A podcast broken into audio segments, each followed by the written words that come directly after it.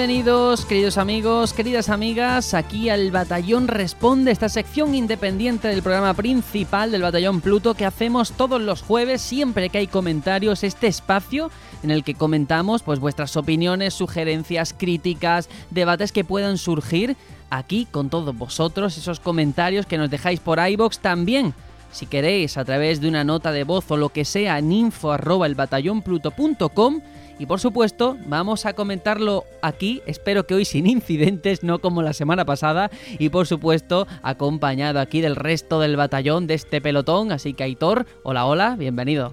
Muy buenas a todos, ¿cómo estáis? Pues vamos a ver esos comentarios y a ver si tenemos alguna World Premiere como tuvimos la semana pasada, ¿eh? Hoy creo que no, no tenemos tanta, no, Todas las semanas no van a venir igual de potentes. Hombre, es que tú imagínate tener niños todas las semanas. Todas las semanas. Me encantaría ser el baby boom de la Nueva España, ¿eh? Madre mía. Y por supuesto, tampoco puede faltar Juanjo, bienvenido. Hola, a mí no me gustan estos programas.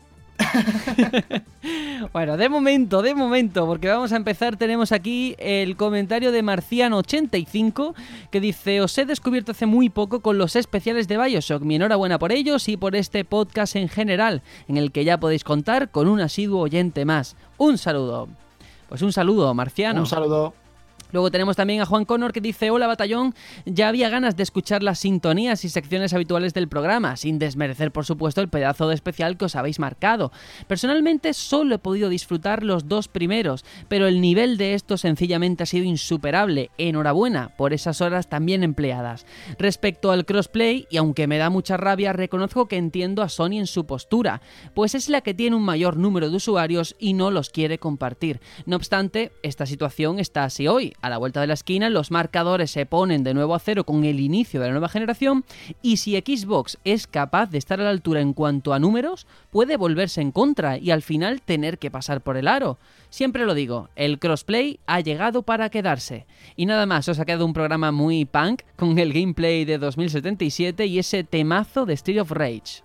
Wow, gran comentario, sí señor. Yo respecto a, muchas gracias cuando nos ha alabado por el especial de Bioshock. Me alegro de que le haya gustado. Y respecto a lo que dice sobre el crossplay y tal, Sony tiene que hacer algo porque el motivo es lícito, pero eso no deja de, ser negativo para su imagen. Todos lo percibimos así. Claro, eso por supuesto, pero ha dado una clave interesante que ya eh, eh, es algo que se sabía, es obvio, que si las tornas fuesen de otra manera, si Microsoft no estuviese en la situación en la que está, no haría tanta publicidad de vamos a jugar aquí con Minecraft con nuestros amigos de Switch. Posiblemente, vamos, Microsoft o, Nintendo o quien sea, ¿eh? Mm. Bueno, Nintendo es especialita.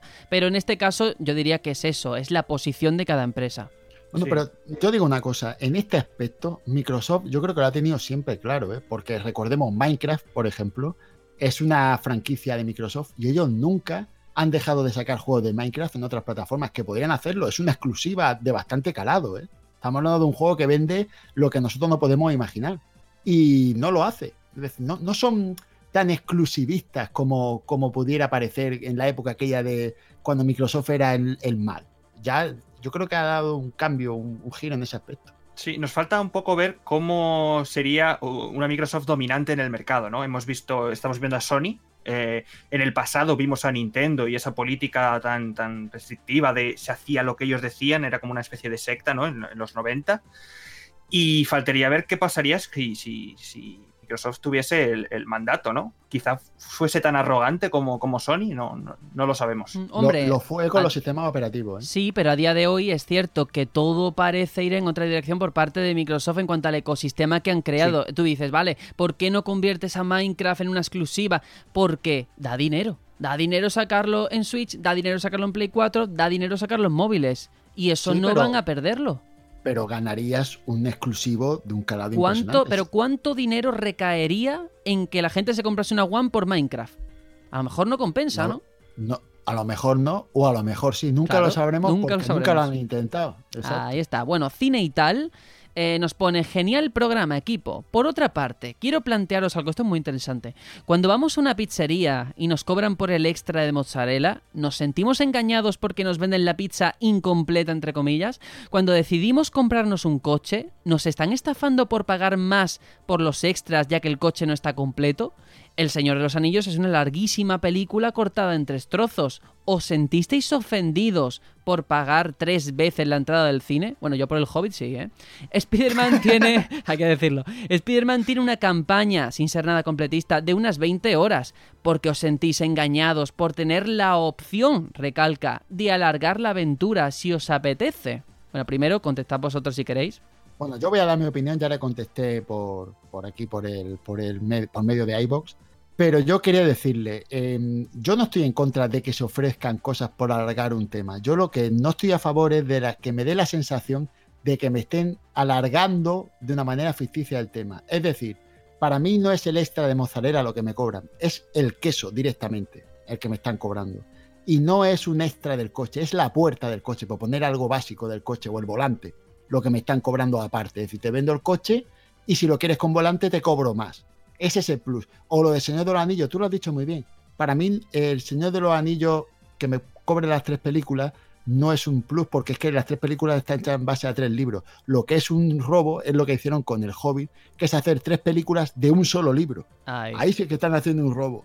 Entonces los ejemplos están muy claros. Ah, para mí no es un problema que me den extras, para mí es un problema que me cobren como un extra lo que siento que no es. Para mí el dolor, fíjate, y te recojo el testigo, ya no es efectivamente esos extras, sino el cómo me lo has anunciado, que no ha salido el juego y ya me estás diciendo, oye, que lo que te estás llevando no es el juego entero, que te vamos a sacar más contenido, que podéis decir lo que queráis, pero a mí lo que me molesta profundamente es la forma de hacer ese anuncio, no el contenido en sí yo he pasado página ya de eso, ¿eh, Sergio. Estoy ya concienciado de que ya trabajan así y ya no me sorprende. Es, malo, no, no me gusta, pero ya lo, lo, asiento como normal. Ya, Puede ser que, sea problema nuestro. Pero ahí está la lucha personal de cada uno. Yo, por ejemplo, este tipo de juegos que siento así, en vez de comprarlos de salida, lo que hago es que me espero a la edición GOTI.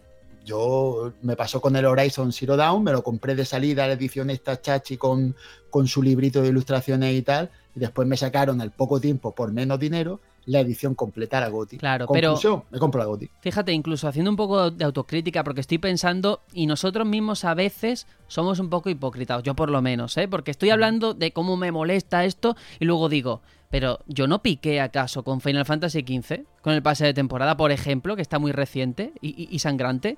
Pues claro, yo entiendo que habrá casos y casos y que al final a quien menos le duele esto es al fan de Spider-Man, lógicamente. Ahora, el que se acerca por ser un juego AAA muy chulo y tal, pero que no está tan pegado a lo que es Marvel o Spider-Man en sí, sí que le puede doler más. Es decir, yo no tengo la misma empatía que el que realmente se compra todos los cómics y todo de Spider-Man, que lo disfrutará.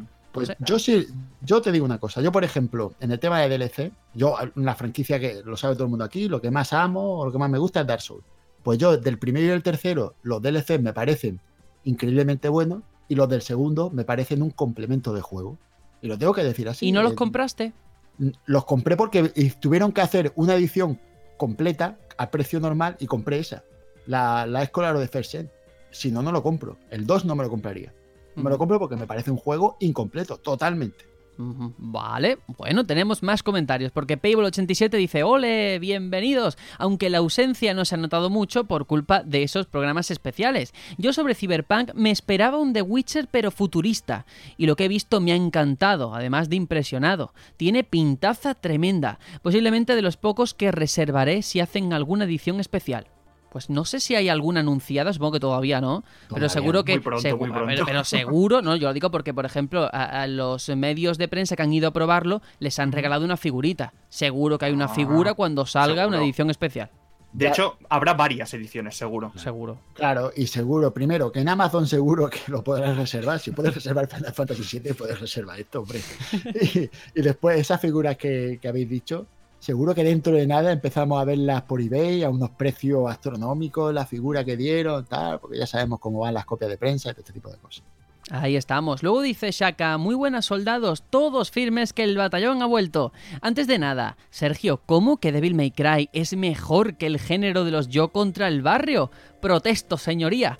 Qué bien oír de nuevo las sintonías y a Tony. Había ganas. Sobre el servicio de renting de consolas parece que estén aplanando el terreno para en la próxima generación subir el precio de las consolas. Total, la pagarás en cómodos plazos. Cyberpunk me parece una animalada. CD Projekt Red ha dado un salto enorme últimamente y lo dejaría en fiabilidad a la altura de Nintendo, Naughty Dog y Rockstar.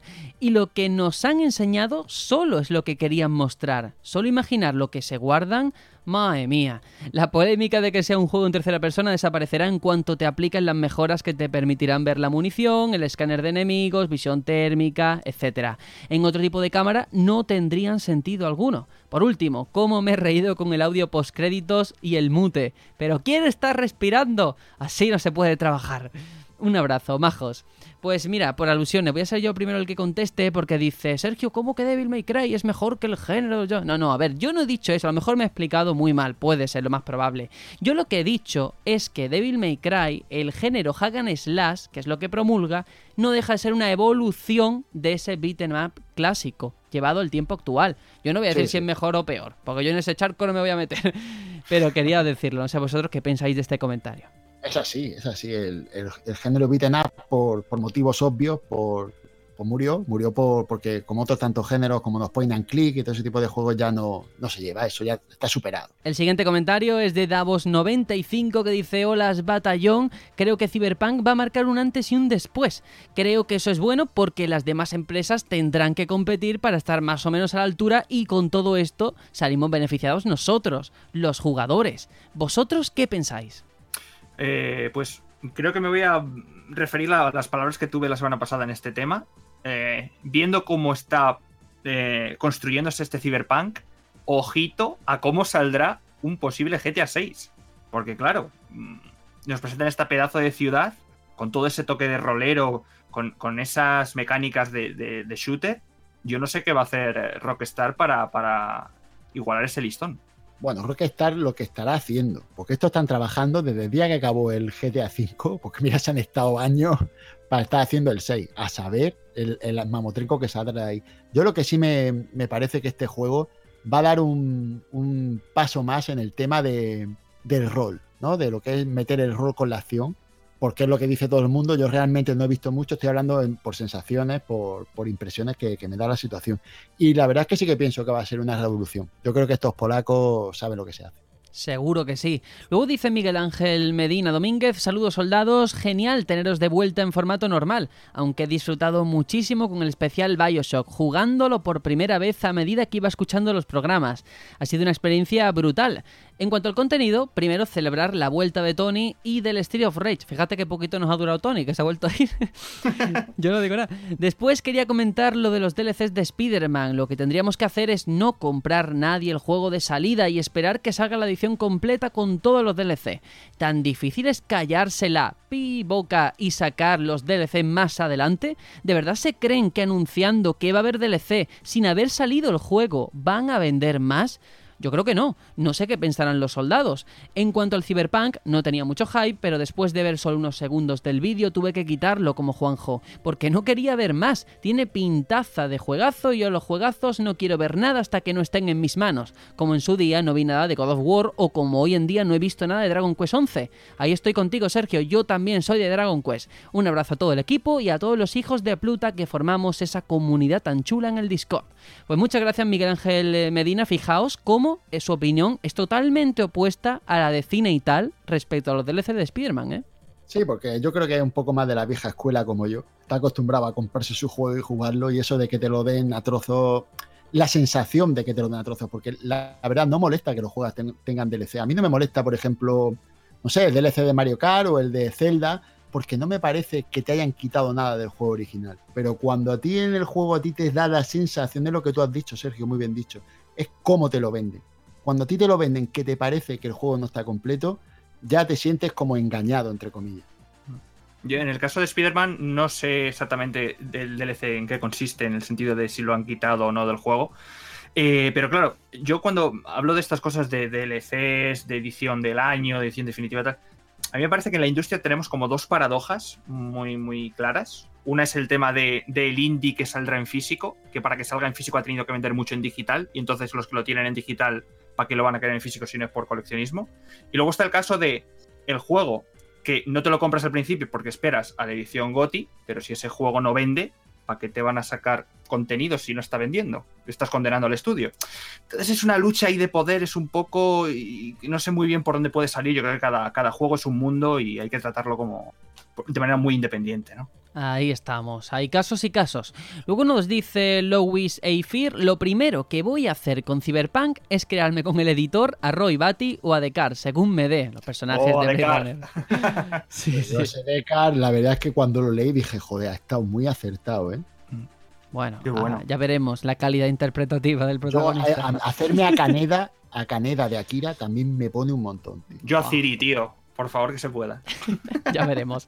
Fermín Gamboa, muy buena batallón. Qué ganitas de escucharos en el formato tradicional, sin, sin desmerecer, y entiendo que dice, los pedazos de especiales de Bioshock, ¿eh? Lo digo porque la vuelta a la rutina después de las vacaciones se hace dura y escucharos en el formato de siempre me ayuda a normalizar un poco la situación. Yo era de los que echaban de menos a Tony. Menos mal que en el batallón responde me nombró con su sensual y programadora voz. Un abrazo a los cuatro que lo hacéis genial y se os considera amigos desde las ondas. Muchas gracias de verdad, Fermín, por tu Muchas apoyo gracias. constante, ¿eh? en los directos y en todo. En. Twitter, en todos lados, un tío muy bien hablado. La verdad es que da gusto ver las opiniones que da, sí señor. Con gente así, da gusto tener una comunidad. Ahí estamos. Y otro habitual, Alejandro Jiménez, que nos dice, no creo que llegue a tiempo para el siguiente batallón, responde, pues sí, sí ha llegado. Pero quería expresar el gustazo de volver a oíros después de tres semanas de sequía con Bioshock, a ver cuándo puedo jugarlos. Sobre Cyberpunk, coincido en que no inventa nada, pero cada elemento mostrado lo lleva un paso más allá. A mí me han convencido, y ya en el momento de salir a la ciudad, quité el gameplay e intentaré ver lo menos posible hasta la salida. Bendito Devil May Cry 5, tiene una pintaza y poder tenerlo el mismo año que Bayonetta 3 es un sueño. Gracias por el programa, equipazo. Bueno, bueno, bueno. Eh, La verdad me encanta leer a la gente que hace lo mismo que yo, que es el media blackout. Es decir, lo veo, lo flipo al principio y lo quito porque no quiero ver más. Me pensaba que era el único tonto, entre comillas, y somos más tontos que hacemos esta, esta, esta cosa. Y después respecto a lo que dice de May Cry 5 y Bayonetta, la verdad es que los que tenemos la Switch y una de las otras consolas, eh, la Play 4 o la One, estamos dando la buena porque porque vamos a poder disfrutar de ese duelo en primera persona. Entonces, yo en ese aspecto estoy bastante contento. Y luego tenemos un último comentario por esta parte de Jerry Oviedo que nos dice excelente programa como siempre. Saludos compañeros. Muchas, Muchas gracias. Un saludo, un saludo para ti del otro lado del charco. Efectivamente, luego tenemos más comentarios en el batallón responde. Estos, eh, algunos van a ir muy rápido porque son solamente agradecimientos y tal. El de Juan Connor que nos dice: Programón, chavales, y todo sin respirar. Sois unas máquinas. No da puntada sin hilo, ¿eh? Habéis quedado, ¿no? Qué grande. Manu Stanguiar que dice: Hola gente, ¿qué tal? Les encontré hace muy poco gracias a los especiales tan fantástico de Bioshock. Ahora estoy escuchando todos los que sacáis y alguno anterior para ponerme al día. Me gustaría saber cuándo haréis algún otro especial de esos juegazos que nos han dejado huella y animaros a hacerlos porque son realmente interesantes y muy muy currados. Un saludo desde Córdoba y gracias por estos programas. Ah, y una curiosidad, ¿de dónde viene el nombre del batallón Pluto? Solo por Uh. Yo cuando Pues- hice esta pregunta, y, y Sergio pensé, madre mía, Sergio, cuando ha leído esto habrá pensado, sapos y salamandras. No, ahí lo que pensé fue, eh, compañero Manu, tienes varios especiales de otros años que puedes empezar a escuchar, partiendo desde el del de Final Fantasy IX, porque de ahí proviene el nombre del programa. Hace un poco de padrino de, de este formato, así que tienes el de Final Fantasy IX, el del 7 y toda la saga Zelda, para ponerte ahí al día. Tiene material, tiene material, sí, sí. Ahí estamos. Y nada, pues eso, el siguiente, muy posiblemente, ya sabéis, lo hacemos normalmente en verano porque tenemos más tiempo, más disponibilidad y todo eso luego se materializa en un mejor trabajo. Así que continuamos porque Mario Alberto Mariño dice qué alegría este batallón responde. Seguida así, no puedo perderme ni uno. Ánimo Juanjo y un abrazo a todos. Pues nada, Sé Juanjo. fuerte, Juanjo. Sí, sí, la, la verdad es que he tenido una semana malísima, he tenido que tener tratamiento psicológico y todo, porque ha sido insoportable reescucharme de nuevo. Ha- ha- Has sufrido bullying. He sufrido au- autobullying, yo mismo, escucharme y pasarlo mal. Freddy Matrix dice, es una maravilla tener programa y medio semanal del batallón contando esto responde, chicos, un lujazo. Me gusta que reconozcáis que a pesar de comentar noticias de actualidad, que es lo más habitual en el medio y sin contar los especiales que son atemporales y excelsos, la base sea el hablar con cariño de videojuegos y de todo lo relacionado con los mismos. No es casualidad que bajo mi punto de vista los tres mejores programas de videojuegos en castellano tengan similitudes, la Santísima Trinidad y la auténtica salud son el Batallón Pluto, Reserva de Maná y el Complejo Lambda. El resto y sobre todo los que siguen una línea editorial son bastante clónicos y no consiguen transmitir ese deseo de comprar el juego del que se habla, como sí me sucede con el Batallón, por ejemplo. Sería genial una colaboración con alguno de los mencionados, algo épico. Yo por pedir que no sea, a seguir con la buena línea y agradeceros una vez más el trabajazo que hacéis con el podcast. Abrazos wow, que nos metan en una misma frase con reserva de maná y sobre todo con el complejo Lambda, para mí es un orgullo y un honor, ¿eh? El Triforce. no, no, yo estoy, vamos, no quepo en mí de que a mí me pongan al lado del complejo Lambda, por favor. Si son maestros en esto, son padres prácticamente del podcasting de videojuegos en español. Así que muchas gracias, pero vamos, nos queda mucho camino para llegar a ese nivel. Ahí estamos. Luego tenemos a Tyler que dice excelente trabajo con el especial de Bioshock y si alguien se pregunta por qué hacer un especial así en lugar de hablar de actualidad, la respuesta es que un programa de actualidad se vuelve obsoleto una semana después de la escucha, mientras que un especial como este vence al tiempo. Muchas gracias, se os quiere. Solo vence al tiempo esto. Y al espacio. Sí, sí, pero solo esto y el Zelda. ¿eh? El Link también puede vencer al tiempo. Fernando, eh, ¿qué digo yo? Ya que Sergio ha descansado la voz bastante gracias a la colaboración de Juanjo leyendo comentarios y de Aitor, supongo que se refiere a Tony, haciendo lo propio con los me gusta, ¿para cuándo otro capítulo de la Mogurred? Aunque casi me dejó lo más importante. Shaka, enhorabuena por ese anuncio. Verás que cambia un poco esto de la vida y sobre todo tus prioridades. Yo ya los tengo casi criados y te puedo aconsejar. pues fíjate, eh, ya tienes todo el mundo, quien quiera, ya sabéis, eh, con esta sección que yo hago a modo de videoblog, hay un segundo capítulo de la Mogurred. Además, con el pelo eh, rubio me he convertido en Super Saiyan, en Naruto, en cualquier otro personaje de este tipo. Así que nada, en Bobobo. Pasaros si queréis, porque hablo un poquito de las demos. Bueno, un poquito, media hora, madre mía, me enrollo ahí a hablar como una persiana. Es una demo directamente. Es una demo. una demo del programa. Luego tenemos el último comentario de Shaka que nos vuelve a escribir en este batallón responde. Dice, hola Olita, soldados, ¿cómo me he reído en este episodio? Ya sabíamos que Juanjo era un crack, pero leyendo los comentarios ya es la monda. Tiene que repetir de vez en cuando. Y Aitor con los me gusta. Oye, todo el mundo dice Aitor en vez de Tony. ¿Me parezco la voz a él o algo? No, no, no, sé, no sé. Bueno, dice, y, yo voy a poner que, es Tony, porque es Tony, con los me gusta buenísimo. Sergio tiene el talento de 50 puntos que te da la habilidad de leer la lengua de Mordor, que no usaré aquí, además de la skill de leer y traducir en tiempo real subida al máximo. Jojor, un grande, me encantan los podcasts técnicos y lo haces de lujo. Me daré un paseo por tu podcast. Postdata, Cuanto peor, mejor para todos. Y cuanto peor para todos, mejor. Mejor para mí el suyo beneficio político. Un abrazo enorme. Se os quiere.